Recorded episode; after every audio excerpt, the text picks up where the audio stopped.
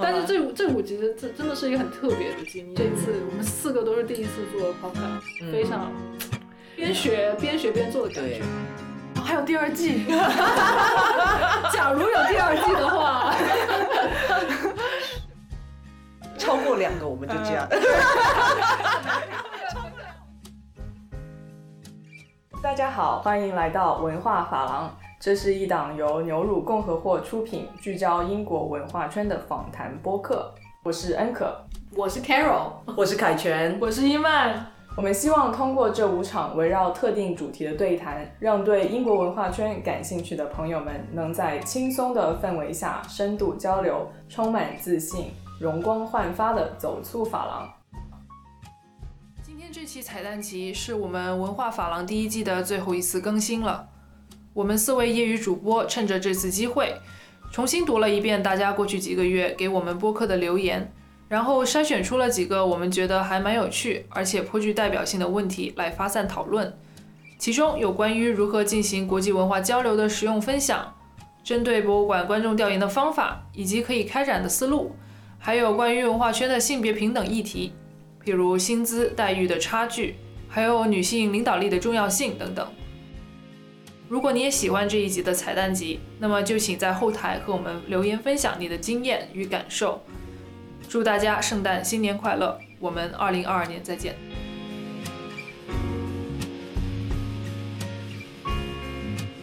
第二集的时候呢，收到了一个问题，这个问题是来自一名叫做豆宝大侠的读者朋友，他说呢：“Hello，我是一名普通的读者，关注牛乳共和国已经两年多啦。”呃，如今在国内的一家文艺院团任职。他想，呃，我想请问一下，国内的演出如果想要走出去，比如参加国际艺术节等，主要是以什么样的方式呢？那这位豆宝大侠的问题非常好，也非常的 practical。我们今天呢就连线到了现在人在上海的世会。世慧，请问你对这位豆宝大侠读者的这个问题有什么看法？你有没有什么好的建议可以跟我们分享一下？这位这位豆宝大侠没有说他是在哪一个类型的文艺院团里面工作是吗？就是比如说舞蹈呀，还是音乐呀，还是戏剧呀？呃，好像没有。豆宝大侠只说他是文艺院团任职，觉得可能我们可以给一些。对啊，你给一些比较大方向的一些建议好了。大方向，大方向其实就是跟着中国中国政府的政策走。咱们中国不是在前 前三年就有一个 有一个有一个嗯。要文化大发展，要文化自信，要走出去吗？这是一个非常，这是一个咱们文化的框架，以及就是中国的艺术和文化自信，然后要走出去这样的一个概念。其实我觉得现在的语境已经跟之前的语境就是非常不一样了。这就是疫情前的语境和疫情后的语境，就是我们现在整个文化产业行业以及经济的这个情况，以及呃文化交流的现状。呃，疫情前和疫情后也是非常不一样的，所以他其实，在现在问这个要走出去的这个问题，我觉得也挺、挺、挺、挺，也是很有意思的一个提问。因为如果他现在在院团里面呃工作的话，在现在的这样的一个政治和文化的背景下，是他自己对这个走出去感兴趣，还是我们文化院团对这个走出去感感兴趣？我觉得，就他问问这个问题，我觉得也挺有意思的。走出去，How with which flight？Because you know I'd like to know. 就是哪一个哪一架航空公司，就是大家可以走出去，然后怎么回来呢？回来大家愿意隔离吗？作为一个从赫尔辛基隔就是过夜转机回来的一个隔了三周在上海隔了三周的人来说，我觉得大家走出去要慎重，要想到回来隔离的痛苦。这位，那我们就假设他在说这个院团，你的意思说政府会有很多的补助，或者是有很多这种项目会会带大家出去吗？我觉得其实就是有很多，就按照之前的这种规律，我们的产业的规律来说，政府有很多下面分支的这些呃机构，有对外有外办，文化部里面有对外的部门，有中演，有很多的，就是官方就有非常多的那些对外交流的，呃外负责外联的文化交流的这些机构，以及。我们民间有非常多的这种比较专业的呃策划的团队，都是做这些文化交流。中国院团到国外去巡演演出，或者是外国乐团来中国演出这样的这些民间机构和政府机制都是已经就是存在的，而且是比较健全的。那么其实区别就是因为他说要去外国的艺术节，那么外国的艺术节呢，其实分很多种哈。我比较熟悉的这个戏剧的表演艺术的这个领域，就比如说非常有名的爱丁堡，大家统称爱丁堡艺术节。但爱丁堡艺术节我们也知道它是有一个。主单元和它的呃易碎节的单元，那么我们说呃法国的比较有名的阿维尼翁戏剧节，它也是有 in and off 这个单元的。那么如果再说澳大利亚阿德莱德这样很多很多这样的呃艺术节，他们是都是分主单元和和易碎节的单元。那么进入主单元的话，它完全是艺术考量，加上如果有一些文化交流的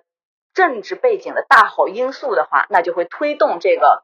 好的，好的，好的作品，呃，上国际舞台的这个可能性，但是这样的契机呢，其实是比较比较少见的。就是过去的这个二十年来看的话，呃，也是很难得的，真的是要就是天时地利人和，并且内容好，而且比较管用的是，就是有好的呃制作人来推这样的事情，或者是我觉得我们可能有时候使馆啊、文化处的工作者都会有起到非常呃至关重要的这些作用。那么。提到这种像易碎节呢，它就更民间、更更天然一些。就这种发生呢，只要你呃国内的院团，比如说一些小的小的院团，就甚至甚至国家院团也可也也会采取这样的渠道走出来。就比如说，呃，一七年可能是一七年，我如果没有记错的话，一七年中国国家话剧院他们呃田沂鑫导演制作的《青蛇》，就是通过易碎节的方式。到了爱丁堡去参加爱丁堡的戏剧节，这也是一种非常呃好的一种天然的，就是完全融入西方这种戏剧创作的呃环境的这样的一种方法。因为在英国的话，也并不是说每一个国家院团他们的戏都会在国国际艺术节的主单元出现，有很多的时候，像我之前在苏格兰国家剧院工作的时候，有时候戏都是在。副单元里面出现的，而且在副单元里面出现呢，完全不逊色，甚至超过。所以，所以这有很这这种方式的话，其实也是要有国内的资金的支持，然后要有这边英国的这个地接，然后知道怎么帮你去报名参加这样的艺术节，通过一种非常专业的方式来落地这样的呃走出去的想法。因为如果没有办法在英国或者是外国落地的话，那么有这样的想法，其实也不知道应该落地怎么操作嘛。所以它其实是一个。需要很多的因素连接在一起才能够发生的事件。那是不是一般这样的走出去的这样的一个行为，通常都会有英方或者是外西方的这个 agency 跟中方的这个中介一起来合作去操控，还是说一家公司可以就是比如说它是一般是怎么样运作的？他们是不是一般都会请像像独立的创作人啊，或者是独立的 producer 啊这样子去做呢？一般普遍来说的话，如果你想要把这整个巡演做得比较顺，然后要要当地一定要找到一个比较合适的对接的专业的团队，就是知道如何帮你在呃外国找到场地做宣传，技术方面的团队就一定要有一个相应的团队是在。中国以外的地区进行对接的一个是技术对接，一个是行政的对接，这个是比较重要的。那么有的时候可能国内的一些机构他们在海外有联系人就可以直接呃操作，呃，但如果没有的话，一般也会找到外国有要有相应的对接的小的公司机构，就演出经纪单位，或者是找当地的经纪单位来做这样的一单事情。对，所以还是在地的对的 connection 很重要。对对，要对，一定要有在地的 connection，因为一旦这整个团来了之后，就是再再怎么了解，说我我来过英国好多次，我来过法法国好多次，你没有在这个环境下就是真正工作化的话，呃，除非真的是官方的邀请，他们会所有的团队搭配配置对接都会非常的专业，如果不是这样的情况下的话。有一个地接是更可以让事情就是发生的更顺利，尤其是找观众啊、市场啊这方面的，其实都还是挺挺烦人的这些事儿。就不是说你戏带过来了哈，人一帮人来了，我们拉幕就演，那观众还是得找。而且就是呃，中国的戏进任何西方的地方，孟京辉的戏去那个呃爱丁堡戏剧节，那也不是满座的呀，对吧？也不是说大家天然就知道你在中国火，你在到到英国或到法国、到到欧洲、澳大利亚就都能火嘛，也也未必。所以这也是。为什么要找本地的对接比较重要的是因为他们比较了解那个市场。嗯，那我相信就是包括呃，是会你的公司现在是做是是做类似的事情吗？哦，我的公司对我的公司现在还没有开发这这这方面的业务，因为因为就是现在都还没直行呢，所以我我对是，但是但是我的我的公司是做这种就是在艺术艺术领域以及戏剧制作领域领域，一个就是我们通常说人口人口买卖哈，就是艺术家之间的交流，然后还有就是一些内容方面的 内容方面的一些。呃，策划对，所以，所以，所以，以未来，未来一旦我们的就是呃打开了之后，边境打开了之后，那这个互相巡演也一定是我会做的一个项目之一。呃，但因为我是对于国内的有一些好的作品带出去，啊我还是觉得很很有意义的做这些事情。嗯，所以就是这位豆宝大侠要随时注意社会，对，关关注社会，关注社会的公呃公司的发展，对对。那谢谢谢谢师妹今天跟我们连线，呃，那也谢谢豆宝大侠给我们留言，对，谢谢谢谢你们，谢谢豆宝大侠。好了，那我们保持联络哈。好的好的，那那那我就去享受上上海的秋风和大闸蟹了，拜拜，伦敦的朋友们，拜拜拜拜拜拜。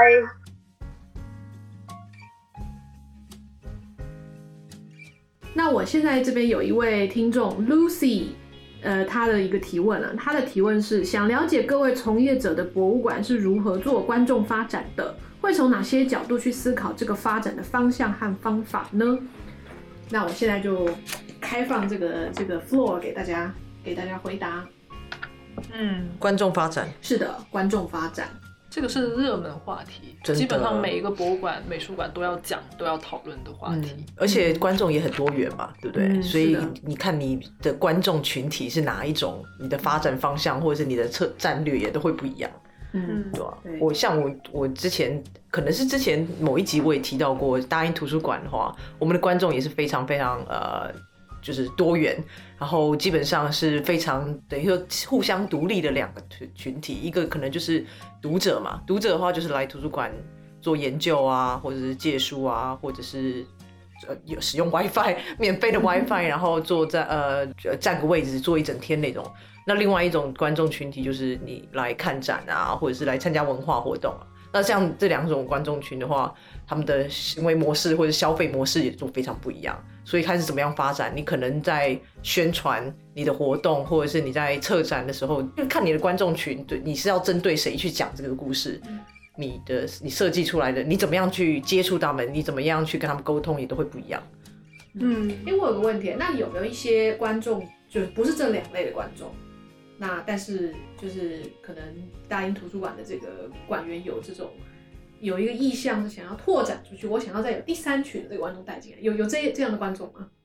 就是有，也应该也是有吧，嗯，一定会有的，嗯，所以数线上。线上的观众呢？线上观众，线上观众一直都有。意思说线上哦，非伦敦这个我可以理解，因为毕竟 local 嘛，就是地区性的。你说线上是说这些只能只会用使用，只会只会上那个大英图书馆的网站去看一些东西啊，找一些东西。其实还蛮多的，我觉得大英图书馆尤其多吧，因为很多是做 research。嗯，我不知道你们的是怎么样，因为图书馆很多是资料资资料，就是信息类的东西。因为你们的线上的这种 database 很如果很全的话，那其实很多人根本。对啊，对啊，因为图书馆的数字化其实是很很走在比较前面的，因为我们毕竟比较多都是 print，都是纸纸类的，或者是杂志啊、书籍、报章的，然后就比较，譬如说像博物馆可能比较多是，如果对你要数字化那种三 D，可能要比较花比较久时间或干嘛的。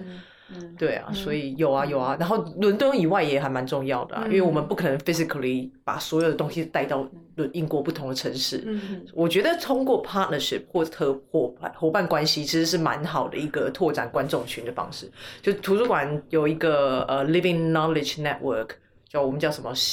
呃鲜活的知识的这个这个这这个这个网络，其实就是和。呃，公共图书馆不同城市的公共图书馆一起建立的这个群，这个这个网络。然后，譬如说，我们有在办活动的时候，假设啦一个文化活动，我们通常会有那种 broadcast，就是我们会现场直播，然后让这些在不同城市的图书馆也能够在他们的空间里面去播放，然后让在那个城市没办法来伦敦的这些读者或者是群众，能够在那个城市看。看这样子的一个线上的一个，不管是论坛啊，或者是作者的一个讲座啊，或者是什么样的表演，嗯，这也是一种方法。所以靠靠着这个资源分享来对拓展观众，对是一种对了解。但我我我可以举一个观众。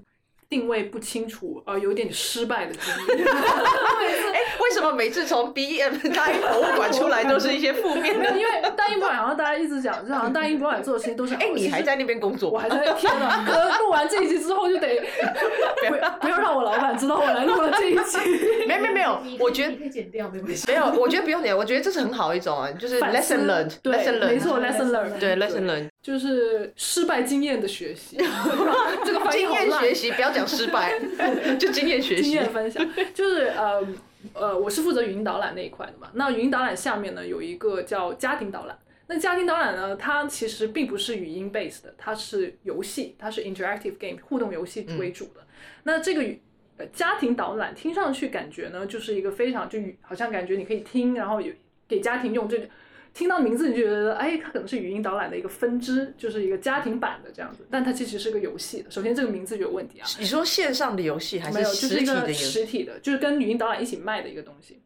啊？实体的游戏怎么卖？什么意思？就是等于说你可以，就现在已经没有了，但是以前就现在已经 decommission 了，是在电子屏幕上的，就是一个手机，其实就是跟你的语音导览去接接的租的那个租借器。里面你可以听语音导览，也可以听，也可以玩家庭导览，对，哦所以那个名字就起的有点怪嘛，叫嗯 Family Guide，、所以英文英文也不其实也不是很清晰，我觉得这样一听就不会买哎。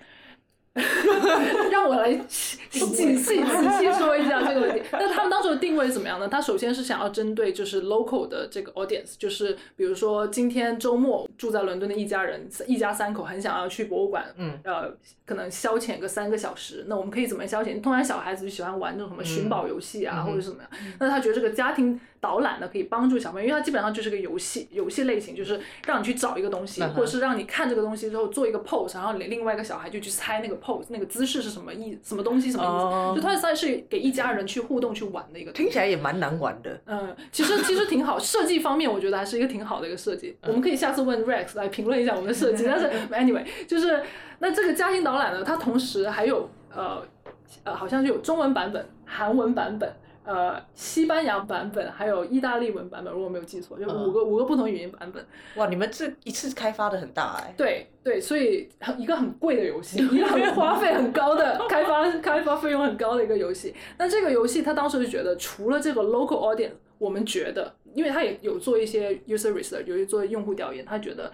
因为将它 local 来，将它本地化成了不同语言之之后呢，呃，其他国家的家庭观众都可以来玩。对，所以当时的的想法就是会讲这个五个语言班中也可以玩这个家庭游戏。那最后推出了大概三四年以来呢，那个数据发现，基本上除了英文版很好卖之外，其他语言版本基本不太卖得出去。原因是什么呢？因为大部分这些不讲英文的家庭观众，他来博物馆第是第一次来。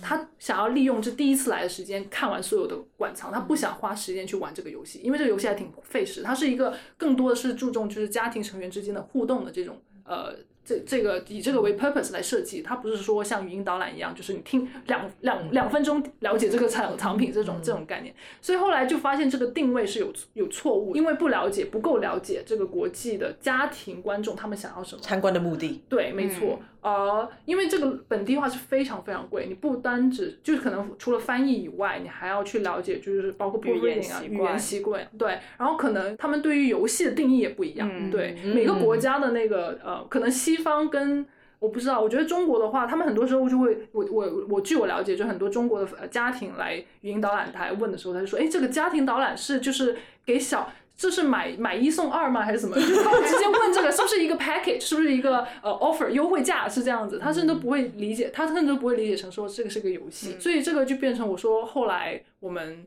呃，它不是一个最成功的商业上不是一个最成功的一个产品。嗯呃，也在我觉得在用户体验上面也有它需要改进的地方，但是也是因为一开始定位没有做好。嗯而且我觉得，像假假设以中国观众来讲，我觉得很多时候他们都是觉得要来学习，对不对？他们都会想说想叫小朋友，对，叫就是能够在一两个小时内听很多、吸收很多知识。对。谁没有人在想要互动啊？对，他没有想要说这个是一个 family time，然后我们要就是这三个小时要走在博物馆里面，就是有这种家庭成员之间的互动，借助藏品来做家庭成员之间的互动。但是 local audience 的确是有这个习惯，对。但而且另外一个不是这么好，我觉得定位可能也是可能跟 marketing 有关，是因为大家就对这个 family guy 这个概念不太不太清晰，对，或者是他们刚刚知道说这个 Family Guide 的时候，他们知不知道这个东西是干嘛用的？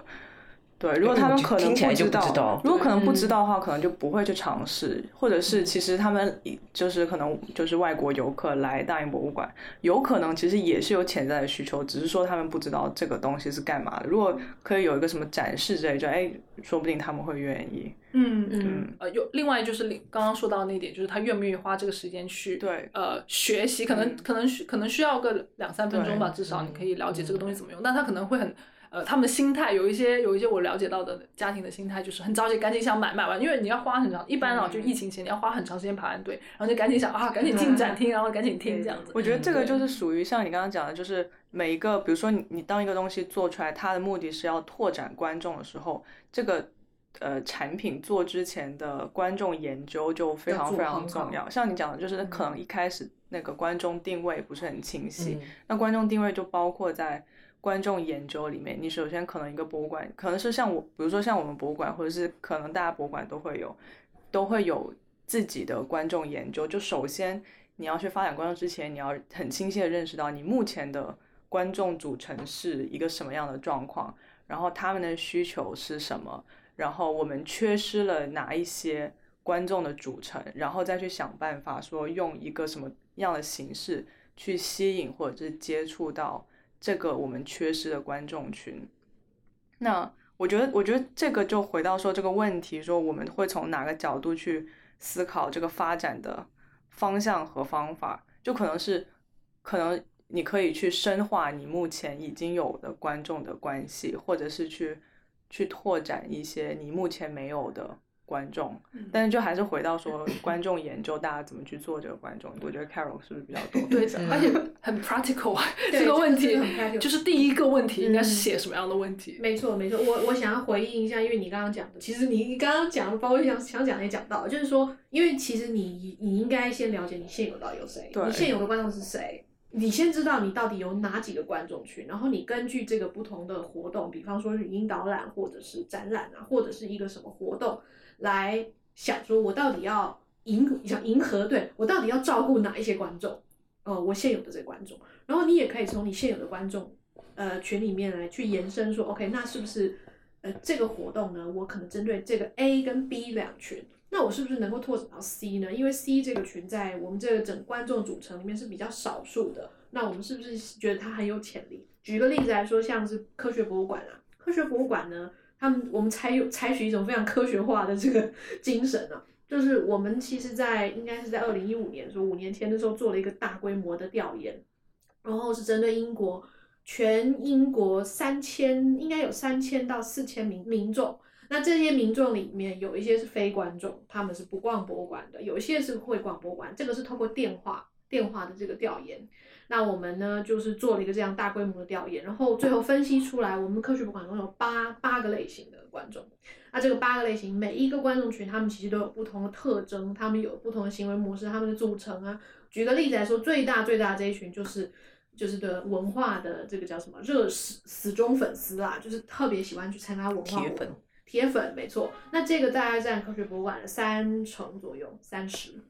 所以是算是蛮大的。那这一群观众大概年龄层大概就是四十五岁到二十岁之间，就是一个中间的年龄层。然后呢，他们通常那个知识水平是蛮高的，就是大学以上的这个学历。然后他们喜欢的，他们这个参观博物馆频率可能可能两个月就会来一次啊，这种。然后或者是他们会喜欢去愿意花钱去看这种特展啊，这种大型的展览，可能消费的金额也不不不低这样子。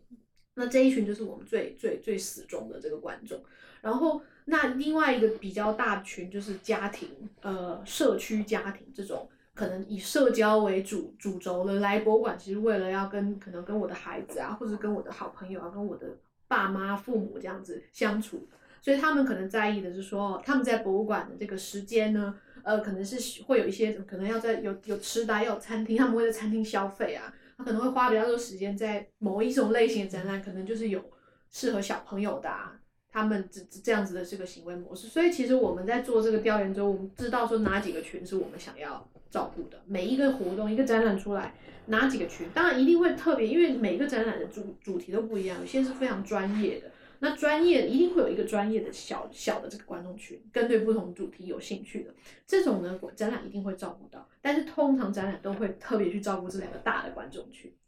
所以呢，这个其实就是我们一个很明确的展览策略。但是因为其实博物馆策略可能你每五三五年你就要重新去看一次嘛，那我觉得这个也是跟着这个社会文化的变迁有关系。那比方说在科学博物馆这几年来就是特别强调国际化。那国际化这个这个策略一出来，就管理的这个个人活动，其实就是要照这个策略去走。所以像观众的这个策略也有一些改变，可能就会把这个国际观众带进来。那至于我们要怎么样去达到这个，那是不是说在做一个展览的时候，你会特别去考量？比方说，我们这科学博物馆要做一个这个中国钟表展嘛？那你是不是要特别要去考量中国的观众？我们可能就是要特别做一个调研，去了解说，第一个，这一群中国的观众是他们本来就住在英国吗？他们是中国住在英国的中国观众，还是说他们是从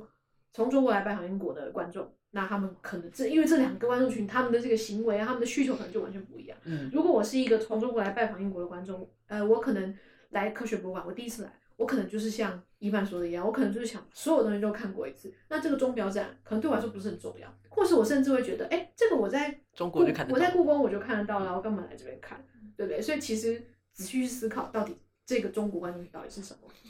对啊，所以那至于这个很 practical 的 观众调研，因为其实科学博物馆我们我们自己本身是有自己的观众调研的小组的，那你们馆也有吗？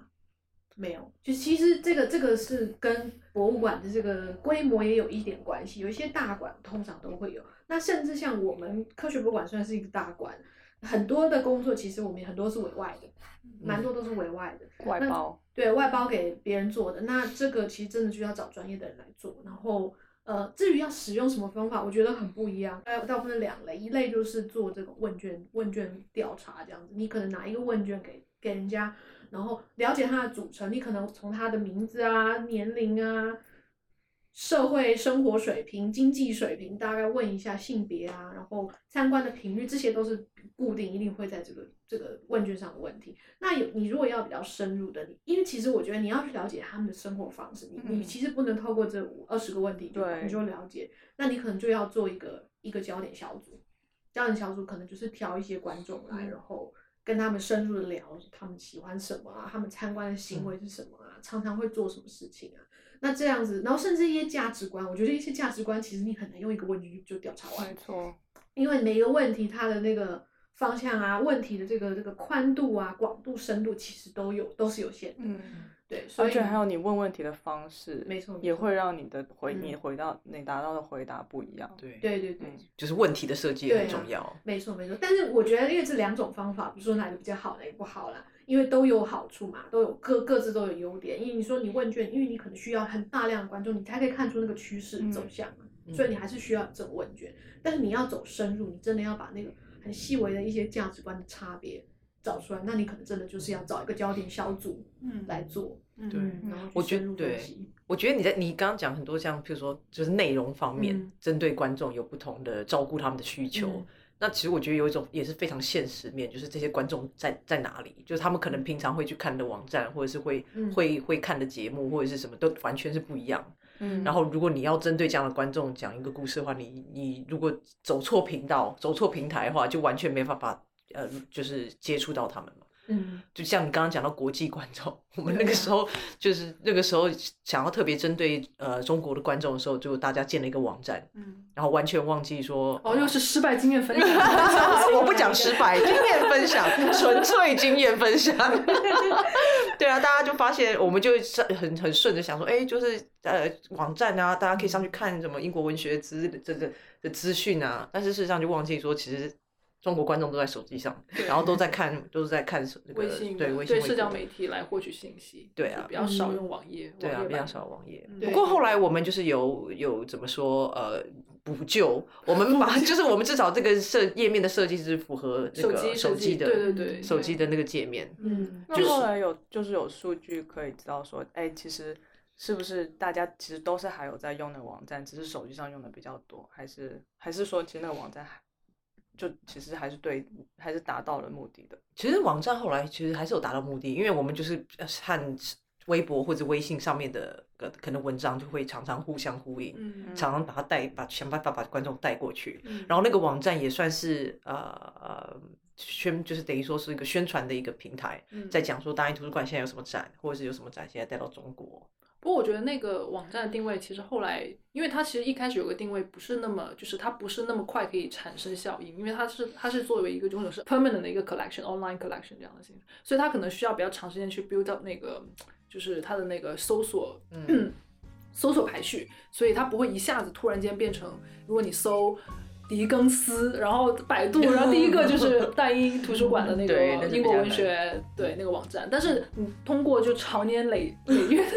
时间的长河，对时间的长河历史的长河。十年等到我们五十岁的时候，S E 就 SEO 就会爆爆爆爆满。没有，我我记得那时候还做了一个特别特别搞笑的是，我去百度百科的狄更斯主页，然后去去就是把我们那个 reference point 去对修改，手动修改，因为它可以有呃用户修改嘛。然后我就去把狄更斯的那个呃改成了，就是他第一次出现狄更斯那三个字的时候，他的那个链接就链到我们的中文网站狄更斯的那个厉害呃，对，页面后来就被拒了呀，就就百度，对，百度那个就没有通过，百度就没有通过我的 edit，就把我封掉了，把我那个百度号封掉。后来我就去问我们英国的英国同事，因为他们也有就 Wikipedia 嘛，呃，维基百科那里，然后他说他也做了一样的事情，也被维基百科他去封掉。要怎么样才过得了因为你这种就有点像硬广，你如果每个人都这么做的话，那 如果 狄更斯就是感觉大家大家就不会拿到正他们普大部分用户想拿到的讯息，因为他可能不不会想要对这个链接就不是很明显。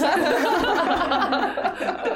但是如果你连我不知道，如果你自己我我，但是我有成功过，成功过就是比如说它有一些 information 是本来那个页面里面没有的，但我填进去了，然后我那时候再链接到那个主、对呃那那就会连的比较自然。对，连的比较自然，而且它会比较容易通过你的那个呃对，嗯、好像怎么讲偏偏题了。好偏题哦，好偏题。没有没有，其实就对啦，就是呃，我总结一下，总结这个刚刚大家讲的，其实就是说你要怎么发展观众嘛。第一个，你要知道你到底观众是谁啊，嗯对不对？所以你需要有一些调研，你需要了解你的观众到底有谁，组成是什么，嗯然后这里面有什么一些一些呃空间可以发展嘛？比方说你有哪一群观众你照顾照顾不到吗？呃，那这个当然跟那个社会走向，跟这个馆你们馆的这个未来走向是有关系的啦，所以也是会随时可能这个这个策略这个走向也是随时都要变的。那方法的话，其实没有哪一个方法是最好的，我觉得就是符合你的目的就是最好的。那你可能有时时候需要两个方法结合在一起，呃，来了解你的观众，来发展你的观众，那就就是看看情况而定喽。嗯，我觉得这个真的是在你在做任何项目第一个要想的问题，所以这个真的是很好的问题。是的，就是你要想你的观众到底是谁，然后或者是你不是非观众到底是谁，你怎么样记，怎么样找到他们，对，嗯，要怎么样勾起他们的兴趣那就是机会。我觉得现在，我觉得现在对呃很多都在讲国际的观众，然后嗯第二个是很多人在讲说就是不同种族或者是不同族群、或者是不同 community 就是年龄的的的观众年龄也是，所以大家其实也都渐渐意识到说观众群不能够。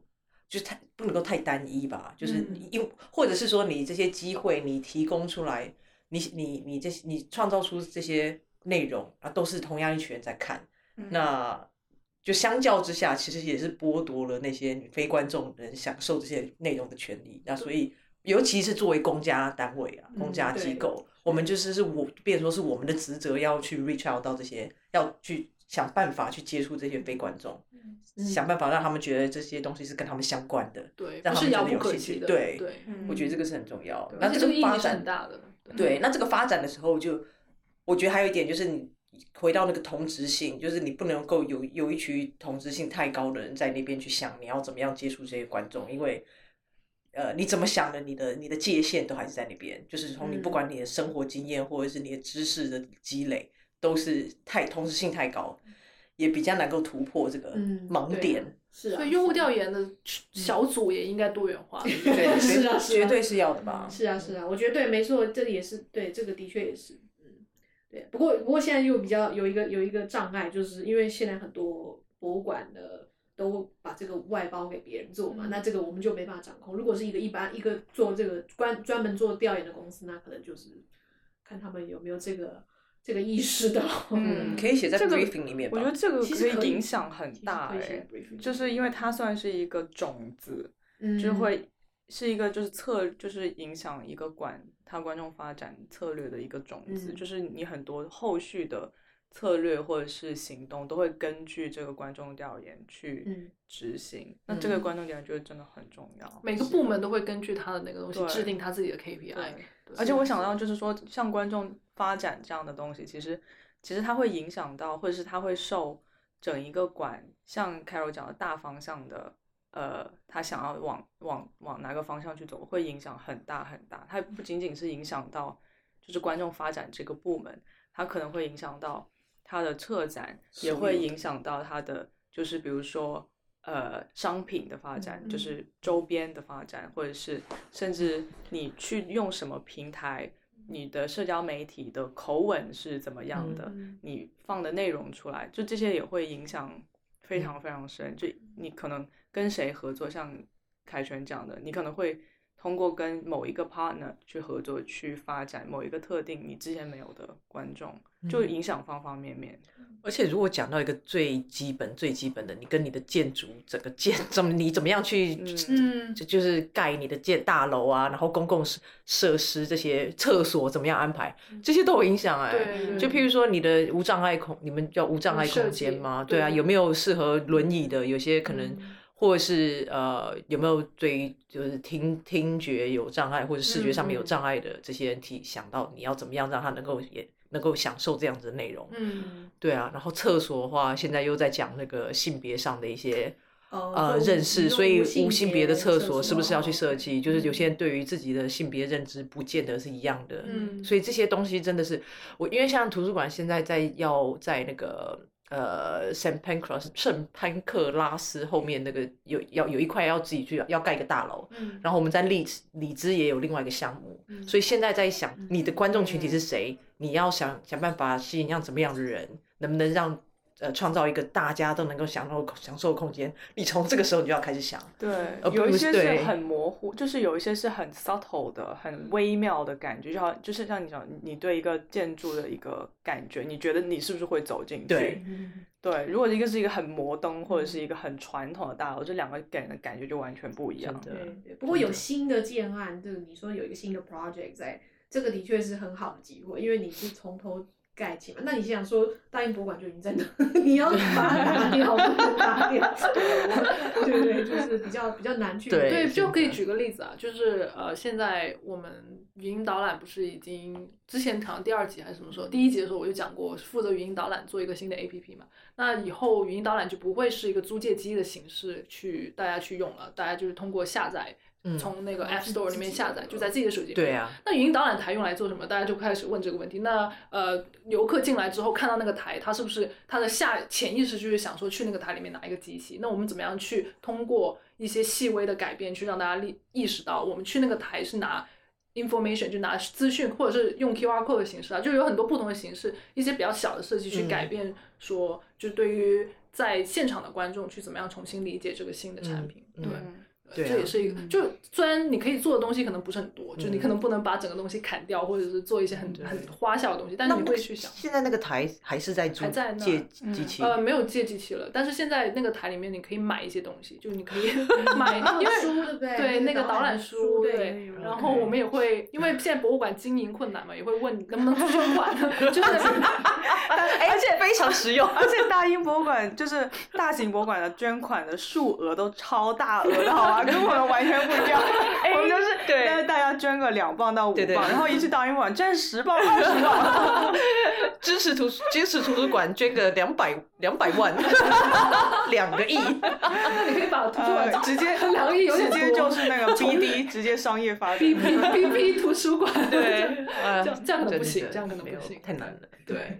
但对，但那个台还会在，就是可能会变成一个多功能的性质，但是会通过不同的像 physical 的一些改变对。去重新调整大家的那个 expectation。对啊。而且如果只是如果是 App 大家都可以下载的话，甚至可以不需要通过那个台，它可能是一个分散的信息点，是的它可以在自己在家的时候就已经知道对啊已经有一个 app 或者你在外面排队的时候就可以在嗯就可以就已经可以开始了。对，所以哦，是一这个真的是很大的很大的问题，这个观众调研很大的研究。对，而且它经常在变，就疫情前、疫情后是完全不同的。哦，对啊，对消费就是观众行为啊。对，而且就是观众调研，大家会想说，哎，现在特别是疫情中，大家会考虑就是说啊，我们疫情中大家都在家，我们怎么做观众调研？怎么在线上做观众调对对，研？而且线上做观众调研又有很多限制嘛，像是你有办法怎么样存取他们的这个这个相关的这些资料，然后有法规 GDPR 法规 GDPR 大家要跟观众解释一下 GDPR 就是什么是现在是 data protection 资就是 general 个人信息保护的一个法规之类嗯，对就是我们是不能存取的，我们应该是不能存取。如果存取的话是要提前告知的，我记得是。就是他要同意。对，对那个你要你要按同意键，我们才可以就是嗯存取他的那个讯息。对然后后来退欧之后，好像有有一点嗯脱欧之后，对退欧，而且你要好像是在某一定时限之内，你要重新去就是 review 你你存储的信息，然后看有没有是哪些不需要的，你就要立马删掉。嗯，嗯，对，这个就对啊，这个对观众调研来说又是一个很大的障碍。挑 战，对啊，对你要花很多钱，然后很多时间和很多资源去做。没错，而且这个跟因为就像我们做博物馆，我们在博物馆从业，就就是新的 skill set。其实我对你，你完全不会做，对因为因为你做观众调研，你有很多方法。像最传统、最传统，我以前做的就是你拿一张纸画一个地图，这个展厅，这个我自己画一个地图，然后我就可以做了，我就去跟我我就是这个叫什么 tracking 嘛，嗯，就是跟踪跟踪对啊，你就跟踪 Observation 对，observation，你去观察，你跟踪一个观众，你不让他知道，你在旁边，很像很像那个 执行对执行什么任务一样。然后你就是去画说，OK，他在这边停多久，然后你自己嗯想好怎么画这样，然后你就是做你这个这这张纸就这个地图就是你的一个资料。嗯那你也可以，后来就是你拿一个一个那个平板电脑，你就可以做这些事情啊。嗯所以那这些的平板做完之后，它直接到 Excel 里头，你就有一个 Excel 的资料，对不对？嗯那我自己拿了这张纸，我也我当然我也可以把它转换成 Excel 资料，只是我可能要花一点时间把它转换。但是现在如果说观众根本就在线上，那哦，那你就是要线上 track 没各种 track，我这怎么写？你要跟你的 developer 讲，我要 track 这个 code，这个码，这个码，那个码，然后但是又要不能不能知道太多，因为你那个 data 不能 link 去那个 personal information，知道吗？你就要对呀对 anonymous 可是线上的，因为编程，哦这个对要 调研的这个同事要会编程，这样才行。感觉可是就变得很 technical 哎。可是线上的观众的话，呃，大部分都是参加那种，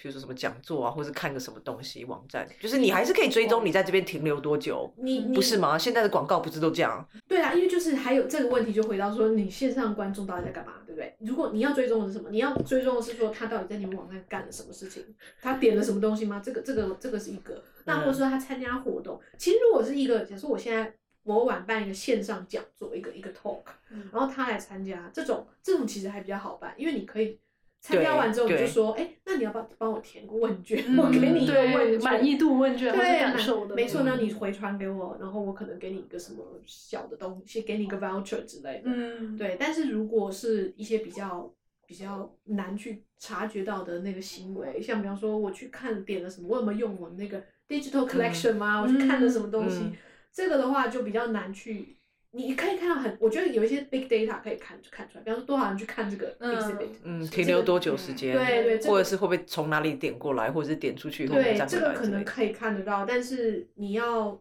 对那个问题要很清楚。就比如说，你一开始你是想要问说，用 Instagram 是不是 effective？我们是不是应该用 Instagram 或者去宣传这个呃活动？那如果有这个问题的时候，你去看那个数据就比较 make sense。比如说，我们之前做的是一个呃，我们给二十个。语音语音 file 给中国中国观众去听，那他是不是真的会听完二十个，还是他是听五个，还听十个？我们当时那个问题很清楚，就知道要究竟如果做一个 tour 要做多长，大家想要多少，所以我们就会呃有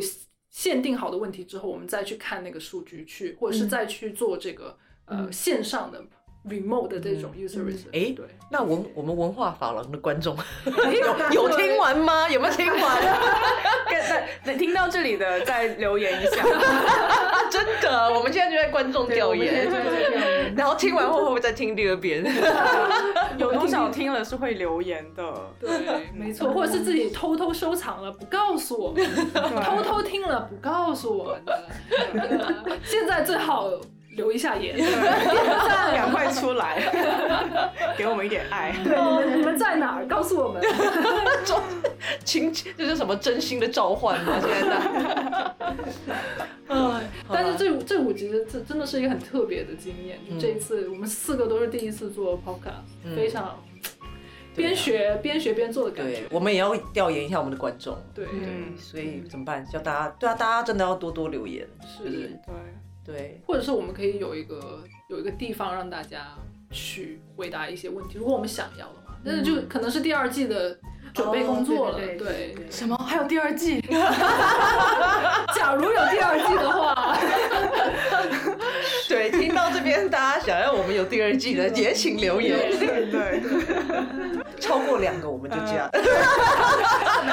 超过两个我们就对，超过，超自己自己自己很想录。对呀对呀。然后结果发现都是现场的这个留言，我要。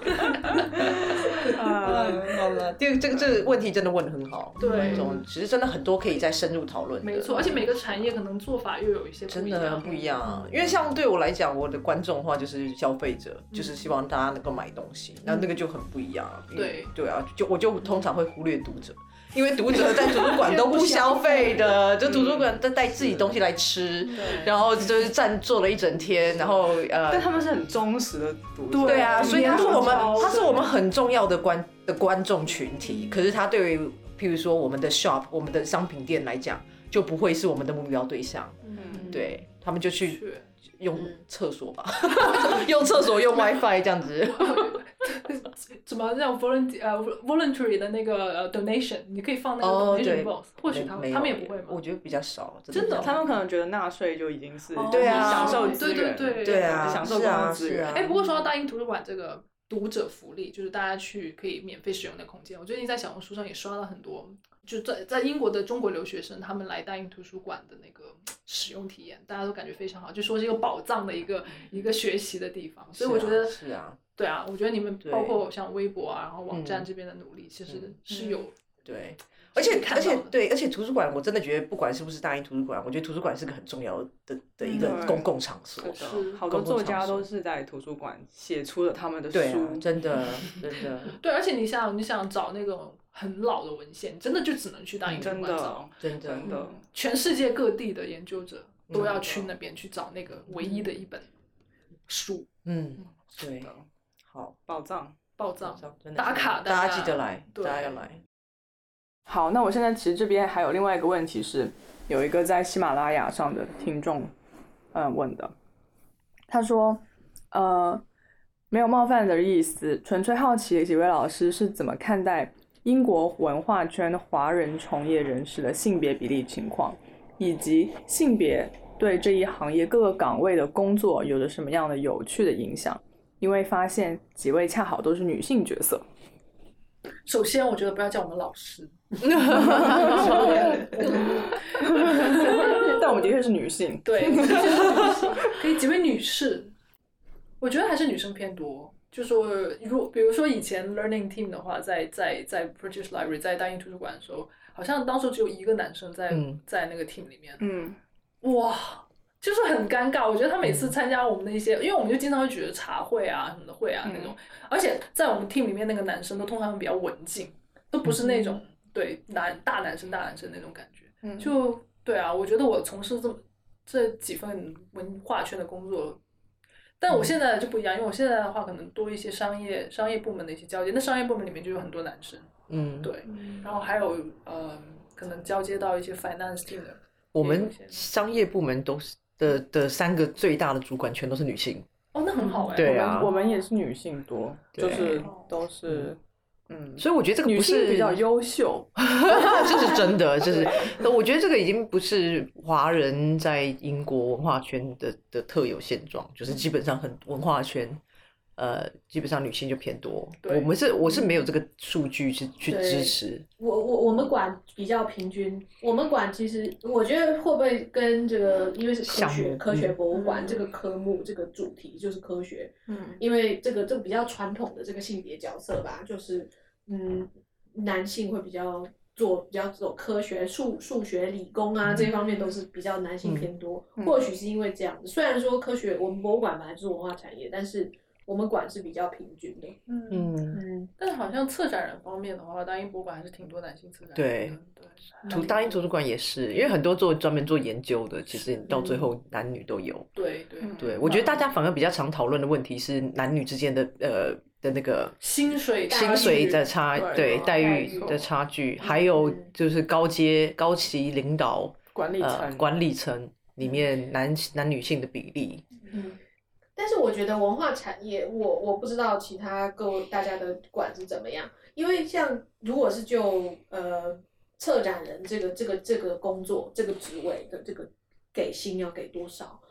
像是我们管啊，其实那个还蛮死的欸因为它就是一个 scale 一个一个阶梯式。对对，所以其实就是你现在假设我是初级策展人，嗯那我就是拿这个薪水。对，那我如果是呃中级，然后高级、资深，他就是照这个走上去。我们也是，嗯呃，你都可以上网查得到，对，我上每个人赚多少钱，没错没就基本上错没错，对这跟学校一样，大学的这个那个讲师啊，嗯然后助理教授、教授啊、副教授那个那个薪资的等级是一样的。我们唯一不同的是，我们就是有大英博物馆公司嘛，BM Co，、嗯那他们的薪水就是不对外开放，但是大英博物馆自己本身的那些员工的薪水，包括策展人，嗯甚至包括馆长，你都可以看得到。嗯对。对，对对对，但我们的馆长好像一直都是男生，呃，嗯只是这一现在的这一届的馆长是不是英国人，而且也是第一次单一博物馆的馆长不是英国人，他是德国人。德国人吗？嗯，对对对，对啊，对，就是高阶领导比较多，博物馆很多这个话题也不是新的话题蛮多都讨论说高阶的这个主管都是男性嗯，偏多，而且都是白人。是，对啊，对啊，嗯，所以嗯包括中国有一些外外资的博物馆也好像也有这种情况。对啊其实之前是那个艺术新闻网还是什么博主有有这个报道。嗯对，其实安可刚刚就有讲了，嗯，就是比如说我们现在可能在讨论的问题是文化圈职场里面的性别差异。那其实要讨论这个问题，可能可以从就是学校里每一个学科，就是对口的学科里面的性别差异去去想。可能我们在上学的时候就已经会发现到，就说啊，学文科或者是学艺术史，班上的同学女生就已经比男生要多了。那这个其实这个问题是跟就是一个大的社会环境，比如说哦学学可能学科学为什么会男生比较多，或者是理工科为什么男生比较多，就这种我觉得是一个一体的问题，是分不开的。那所以，嗯，可能我觉得更更值得讨论的是，像我们刚刚聊到，比如说呃那个薪水之间的差异，为什么就算是在女生比较占优势，或者是本身女性就已经很优秀的这样的一个环境里面，还存在呃薪水的不同，那我觉得这个就很明显能说明一些需要被解决的问题。嗯，对，尤其是薪水不公开的职位里面，嗯是不是男生如果拿到这个职位，他拿到薪水的那个待遇会比女生要好多？对对对，嗯这个还。我觉得应该会有一些，我们其实应该是会有一些数据可以看到，但是可能可可能不是直接针对博物馆，可能整是整个行业或者是嗯。整个大、大社会环境上面。嗯对。会不会是在应征的过过程中，就是尤其是应征高阶主管的时候，嗯，哎，对，有可能，因为通常应征高阶主管，他们这个薪资的这个不会给你，他就是可能写而且幅度比较大。待待遇待遇嘛，对不对？嗯对，嗯。而且幅度会比较大，幅度应该会会大蛮多的，没错，是。嗯嗯对，而且跟啊这样讲起来又有一点就是怎么说，呃，以以偏概全，但是就数据上来讲，男生比较敢就是去敢去敢去要多，对真真的，对，而且好像不知道为什么也比较容易被接受。嗯，女性要的话，就大家都会对女性有一种偏见，就是觉得说，呃，就是你你怎么太 bossy，对，你怎么怎么敢怎么敢对想说狮子大开说真的，我？从来没有议过价，在工资上面，就基本上博物馆给多少就给多少。那但是还是要其实是鼓励大家去议价。是不是要议可以议吗？很难呐、是真的。我觉得，我觉得是有一些有一些职位会给你议价，像我我们如果应征这种专专案，就是这种 project 项目这种，嗯我觉得议价的那个空间都很小哎、嗯嗯因为他就是没钱了。对，因为因为他可能因为这个也可以理解，因为你就是投一个项目，你你要给多少，你的项目那个 budget 就是这样，已经决定了，所以你对，但是还是有个区间吧，就是就算是我们这种定了就是死死工资的这种，真的它里面还是有的区，但是但是你要有对，但是可能男生就一一开始他看到那个区间，他觉得我应该要区间对我要是上面但女生可能更就会就是选择接受。对，就是哎嗯无所谓了，或者是而且我觉得可能是就是，其实，在我的经验里面，就我或我身边听到的朋友的经验里面，溢价的情况还是蛮多的。就是至少你可以溢一点点，就是嗯，我觉得还是回到就是一个人敢不敢去要，争或者是会他怕不怕，就是如果对方不同意的话，你可能会失去这个机会。就是你可能女生会更加倾向于接受。以保全这个机会，或者是一些嗯男性可能就是就搏一搏，单车变摩托这样。就是所以什么？这个这个这个比喻生动，好生动，对，就是就是这样的，呃，可能每一个每一个小的，在慢慢的积少成多的话，这整一个差距就会拉开。嗯，嗯，对。所以我们还是要感知勇于议价，对对，对，对啊，对。要就我觉得自己的价值要有自信。对，这个其实还是一直在学，对我自己来说也是一直在学习。有时候会觉得啊，是不是不够好啊？对，是不是不够对胜任？就比较常会自己先自我怀疑，对对，嗯男生就比较不会，对啊，我就是这么好。现在变批判男生大会，没有了。没有没有，我也认识很多男性是真的非常非常那个踏实、踏实和嗯对。对，但是。如果回到这个问题的话，的确是，我我们对这个看法的话，就真的是女性真的是比较多。嗯，呃，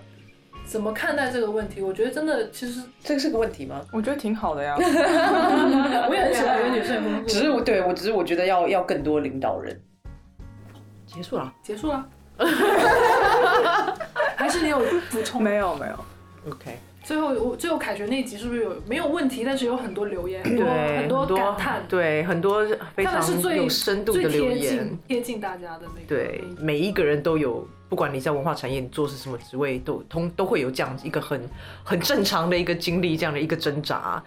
那大家呃，感觉起来也都是自己想办法去从中间找到一个平衡点啊，或者是找到一个自己可以呃作为一种呃继续前进、继续坚持，一方面坚持理想，一方面工作的一个方法。嗯，那我觉得有一个留言特别有趣是，呃，这这灿若慧儿在九月二十二号他发表的评论，他说觉得商业是很重要的，但是如果没有办法进行有效且有尊严的商业化，文化也可能会没有活下去的余地。嗯，对。嗯，我觉得对这个这个是一个，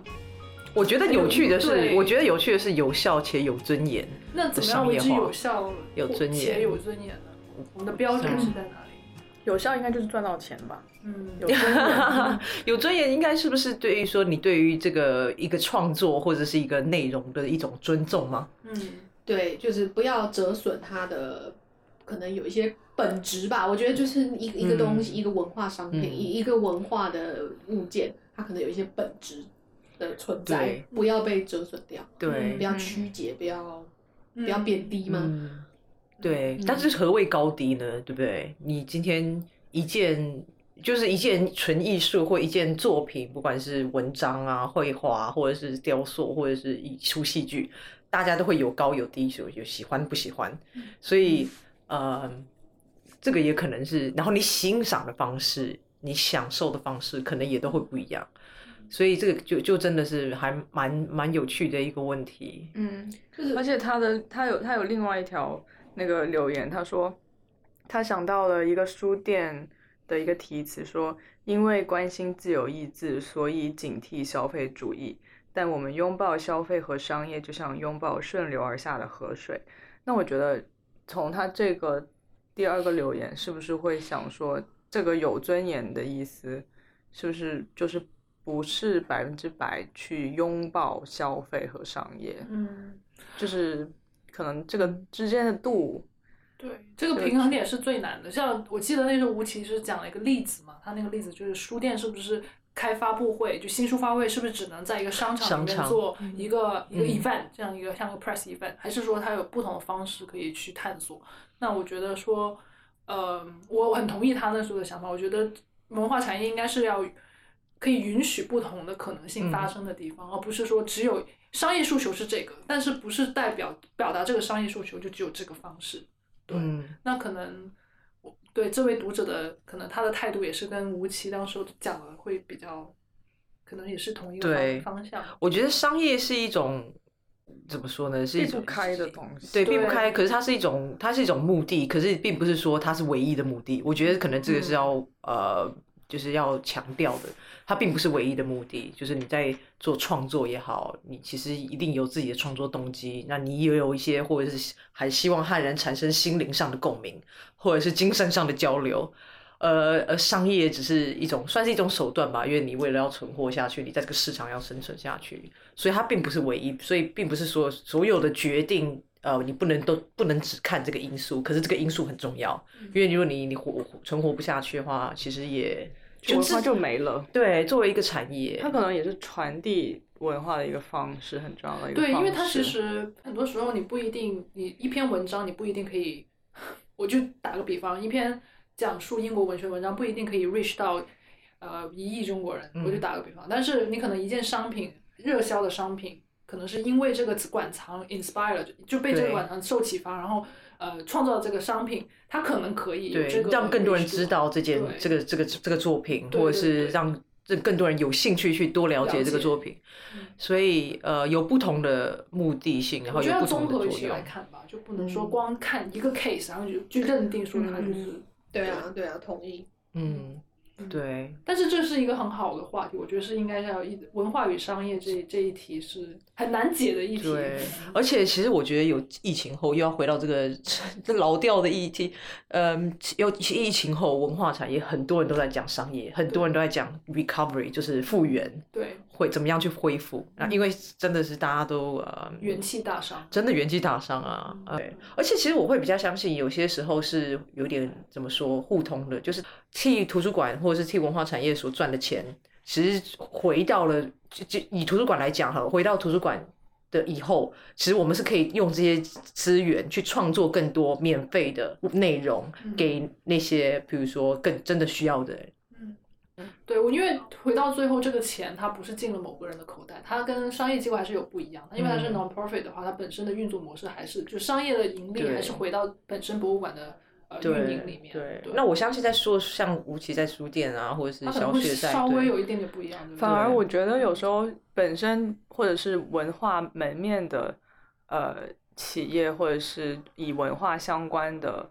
呃公司或者是 business，他反而受到这样的质问会更加多一点。就比如说他是怎么去处理他的文化跟商业，好像好像文化就不应该跟商业沾边，但其实比如说我们去。去看快快消费，就 fast fashion，或者是就是那种你反而不会去在那么那么一个商业的环境，你反而不会去想去去质疑他的消费主义。所以我觉得就是怎么去看待这个，因为我们在聊说文化与商业之间的这个关系，就是因为可能这个前提就是大家会有一个这样把文化跟商业区分来看的一个角度，但实际上如果你对比一个文化机构和一个纯商业的零售机构，其实他们本质上都是一个正在运营自己所做的事情的企业。那无论怎么样，一个企业都是需要有商业功能和商业运作去支持它的，就是不不仅说存活吧，一个一个 sustainable 的运营，一个可持续发展，你才能把这个企业运作下去。对，因为它毕竟，因为我们讲到产业了嘛，你对，产业产业就跟 对啊对，不是对就那个那个对，我觉得对他们来讲更更更难。对、嗯这个，对，但是我觉得大家应该也是像追求平衡吧，像嗯吴奇说，他把工作跟创作分开是，分工合作，所以他工作归工作，赚钱归赚赚钱，可是他还是会想办法去创作。而且如果很会赚钱的人跟很会创作人能合作在一起，我觉得那是完美的搭配，对啊某种程度上是很好的搭配，是一个很好的组合。对，所以我觉得像就是回到我们那一集讨论的主轴，其实最基本上就是你怎么样去扮演自己的角色，你在中间去怎么样做一个文化，不管你是文化的推广者、传递者，或者是呃，或者是真的是商品，呃，怎么样商品输出者，或者是你是文化创作者，怎么样在这样多元的身份下，或者是多元的一个环境下，能够互相倾听，然后互相发挥长才。然后找到一个这个，而且这个 balance 这个这个平衡点也会一直变吧？对对，你在不同的项目下，你的你你的平衡也会有时候往右边倾一点，然后往商业情一点，有些时候是往创作情一点。嗯所以我觉得没有一个很很明确或者是单一的定义，而是它是一个比较流 fluid，就是但是做到很好的这个 balance 的时候，你是一个很成功的一个，也不是说很成功，但是一个很完美的一个一个状态。我是觉得，对、嗯我觉得如果你是过度追求创作或者过度追求创业，每一个到了极端都不是这么好，就是不是那么自然。但所以那个很有机的这个结合，其实是很好的一个状态。当然也是有那种完完全追求自己创作的那种艺术家啦，那个当然也是也是有这种这样子的案例。但是作为一个机构，作为一个产业的话，我觉得就基本上没办法比。对对对对。嗯，那今天彩蛋集其实我们讲了很多，呃，每我们每一位主播都选了一个留言，然后我们大家也根据这个留言做了一些回应。那呃，首先我就觉得很高兴可以参与到这个文化法廊的。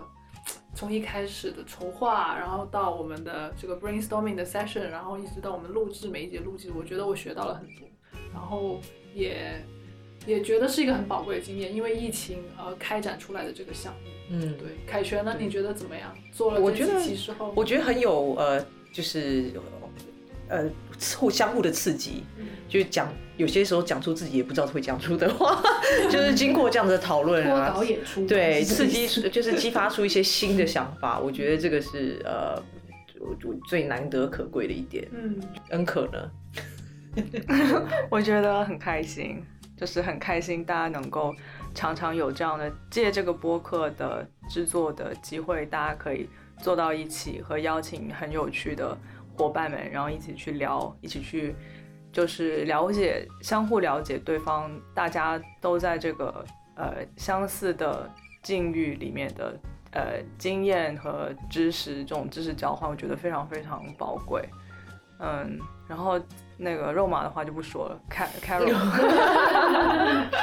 对啊，一样就是这个机会真的还蛮蛮难得的，嗯，然后可以学，我觉得不只是说，因为也是第一次做 podcast，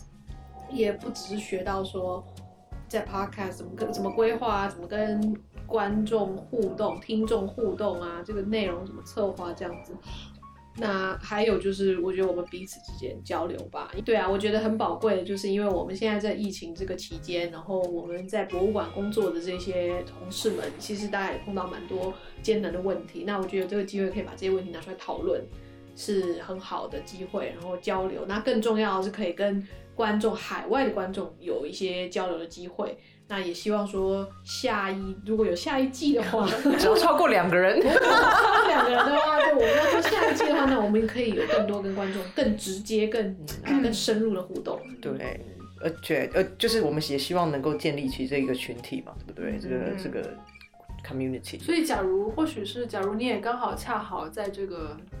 伦敦伦敦或者是英国国从事一些文化相关的工作。可以跟我们联系。对邮件留线联系我们吧。呃，对，我们可以之后再，假如有第二季的话，对，可以有更多对，更多互动的方式吧因为目前我们可能也没有，就是可能留言啊是为主，嗯。说不定如果如果有下一季的话，我们说不定可以建一个群什么之类的。嗯，对，好啊。而且也希望能够访问更更多元的嗯。的对对，嘉宾。我。们可能可以拓展从就是博物馆走出博物馆。对，走出走出博物馆。对啊，对啊艺术家、不同自行业的人。freelancer、自由嗯。自由创作者，对。啊，如果大家想要，也大家可以推荐嗯。有什么想采访的人或者是认识的人都可以推荐给我们。